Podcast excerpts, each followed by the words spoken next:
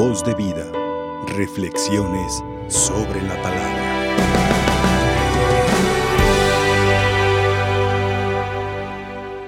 Unidos, queridos hermanos, con la espiritualidad de nuestra Madre, la Iglesia, hoy que nos propone meditar estos textos, que además son textos muy bellos, escuchamos la primera lectura que está tomada del libro de los números, el pueblo de Israel, un pueblo berrinchudo, un pueblo que acostumbrado a que Yahvé siempre le cumpla sus antojos. Y en esta ocasión hace berrinche. Se le olvida con estas actitudes el pueblo de Israel, se le olvida fácilmente los prodigios que Dios ha hecho en él. Se le olvida las maravillas que Dios ha hecho en él. Se le olvida de dónde le ha sacado. Y ahora le dicen, allá comíamos pescado y que comíamos... No es cierto, no es cierto que comían eso. Si acaso les daban cebollas.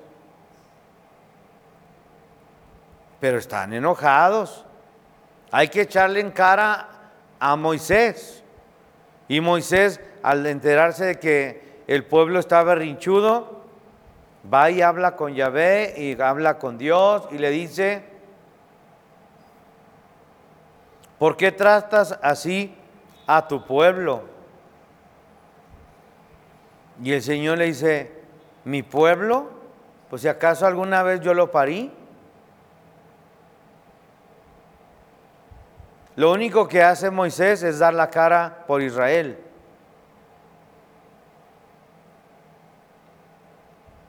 Ya les había enfadado el maná. Como a lo mejor a ti y a mí a lo mejor nos enfadan los frijoles, ¿verdad? Pero claro, si se pierde la creatividad, puedes comer frijoles diarios, pero si la persona que los prepara es creativa, y le da diferentes presentaciones, entonces no te van a enfadar. Entonces, ¿qué, es lo que había perdido Israel? Estaban acostumbrados a que diario les daban de comer, diario todo gratis, ¿verdad? La creatividad la habían perdido. Lo mismo si diario preparaban el maná de la misma manera, de la misma forma, lógico que te va a enfadar. Como le pasa a los hermanos que se encuentran enfermitos y a veces algunos me han dicho, no, es que esta ya me tiene enfadado con sus verduras. ¿Ah? Dije, pues yo dije entre mí, pues hasta yo me enfadaría si diario me las dan de la misma manera, la misma presentación. Es ahí donde debe de despertar la creatividad de lo que Dios ha puesto en nuestras manos. Tenemos que tener creatividad, saber utilizar lo que Dios ha puesto en nuestras manos. Aunque sea lo mismo, tengo que pedirle la creatividad para saber darle otra presentación.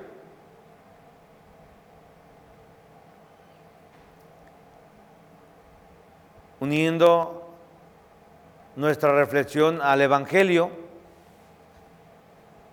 ese chico que dice que llevaba esos panes y esos pescados, pues creativo y sobre todo supo prever. Una persona que prevé, pues no se mete en problemas. Está, hasta decimos, hombre prevenido vale por dos sin darse cuenta, sin darse cuenta que eh, Dios iba a valerse de su creatividad. Él no sabía el prodigio que Dios iba a hacer,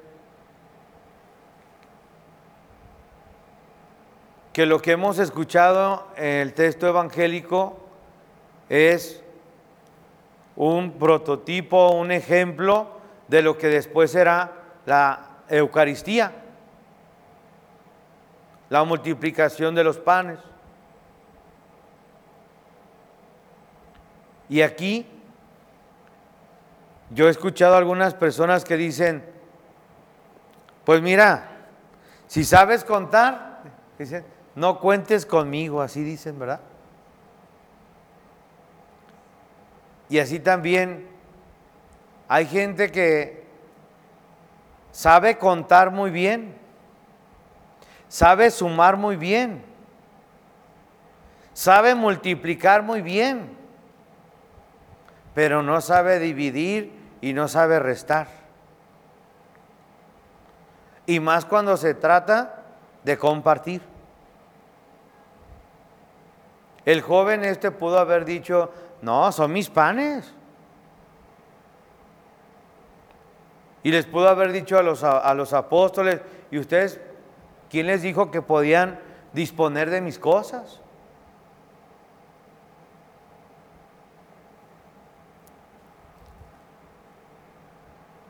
Y ahí es cuando tenemos que hacer un alto en nuestras vidas si hiciéramos una operación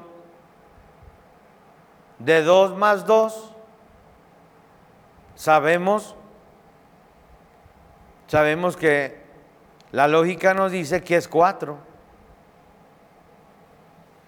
Pero cuando se trata de compartir, cuando se trata de que Dios haga a través de lo que Él me ha dado, cuando se trata de que Él haga a través de lo que Él me ha dado, gracias, maravillas, tengo que sumar de la siguiente manera. Dios más dos, más dos, Dios cuatro. Es mi suma, es mi respuesta. Si multiplico,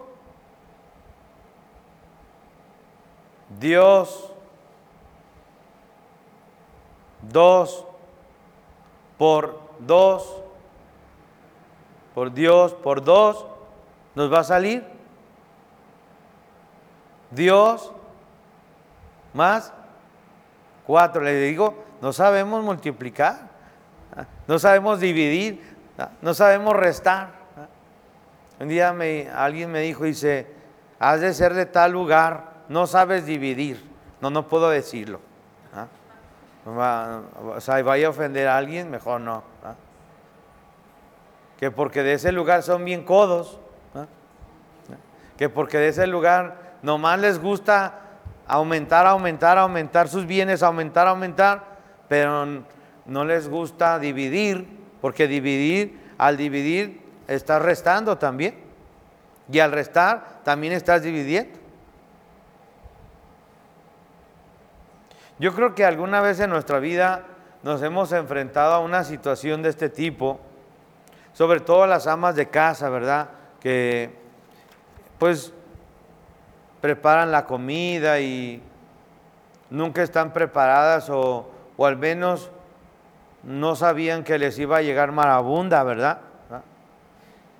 Y que te llega todo y los y, y llegan todos los nietos y los nietos adolescentes, doble tanque. Y la hija hasta quiere llevar en topper.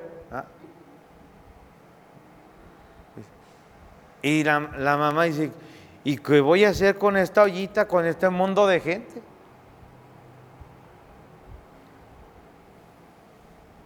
Hace días algunos colaboradores de la parroquia, entre ellos se organizaron y y decidieron que iban a ir a ofrecer de cenar ahí a uno de los hospitales, de aquí el hospital civil, pues ofrecerle algo a los familiares de las personas que están hospitalizadas y yo ese día, como se suspendieron las actividades de, de un grupo, pues ya me dijeron, ¿qué va a hacer? No, pues ya el grupo que iba a ser reunirse ahorita, suspendieron sus actividades Dice, padre, pues lo invitamos, lo invitamos a, vamos a ir a dar de cenar al hospital. ¿Vamos? Dije, vamos. Dije, ¿qué van a dar? Y van a dar pozole, vamos a dar pozole. Entonces pues, yo vi la olla, vi la olla y dije, ah, pues, vi la olla, más no el contenido. Cuando vamos llegando, acomodamos la mesa, abro, la, la olla, así. Dije, oye, pues ¿cuánto pusieron, cuánto pusieron de maíz? Y pues como, como cuatro kilos. Cuatro kilos, vean la fila. Una fila enorme, una fila enorme, enorme. Y luego voy viendo la carne, un botecito así. ¿Qué? ¿Qué vamos a hacer con esto? Dije, ya sé qué. Mira, tú vas a ponerle la lechuga, tú vas a poner esto, tú vas a poner esto, tú vas a ponerle eh, los granitos y el caldito y, y vas a ponerle por aquí así el plato. Y la carne la pongo yo.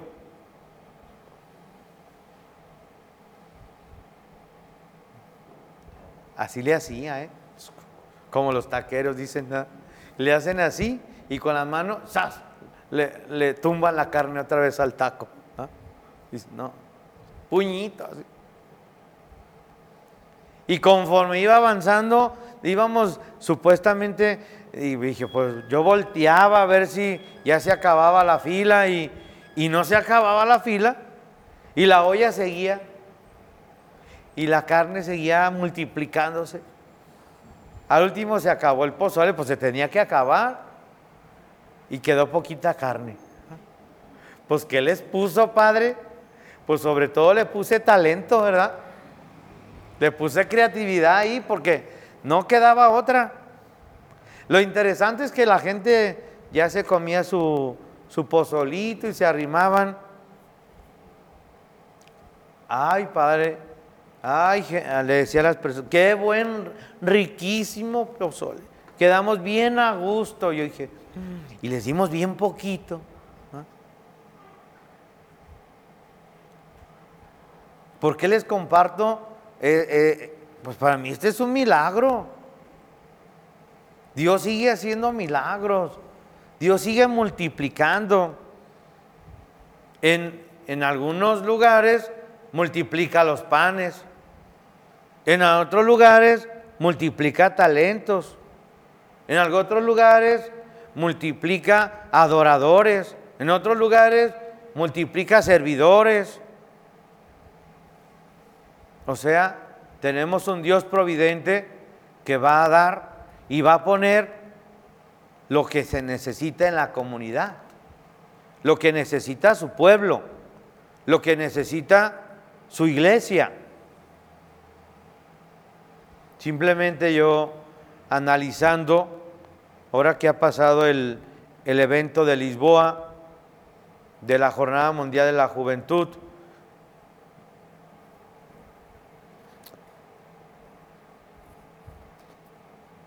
seguido me pasan estas cosas, ¿qué quieren que haga? Pues eh, les digo, seguido nos pasa. Me habla un padre y me dice, oye, fíjate que tenemos un evento de la pastoral universitaria y Fíjate que el hermano que nos dijo que nos iba a apoyar con la cena del sábado, que supuestamente era como la cena más bonita y, más suave, porque venían, venían de, de, todo México a nivel nacional, 300, dije, y a mí dice, ¿cómo ves? Pues que me quedó mal el que nos, dije, ¿y? No, pues ayúdame. Oye hermano, hoy es jueves, mañana es viernes y tu evento es sábado, o sea, ya es hoy, mañana tengo que comprar todo y el jueves, el sábado, preparar todo. Dije, no, no, no, yo no me animo, no. Ándale hermano, tú siempre, siempre me apoyas. y me acordó, dice, ¿te acuerdas cuando se llevó a cabo el evento de la pastoral juvenil a nivel nacional aquí en Guadalajara y tú estabas al frente de eso y te acuerdas que yo te ayudé? Dije, no, este ya traía el arma lista. Está bien, te ayudamos. ¿Y cuánto me vas a dar de dinero? No, es que no tenemos dinero. Ah, entonces, ¿cómo? No, y, quieren tortas ahogadas. Ah, ¿De dónde saco? Saqué cálculos y todo. Dije, ¿de dónde saco ese dineral? Dije, bueno, pues, mira, sí te ayudo.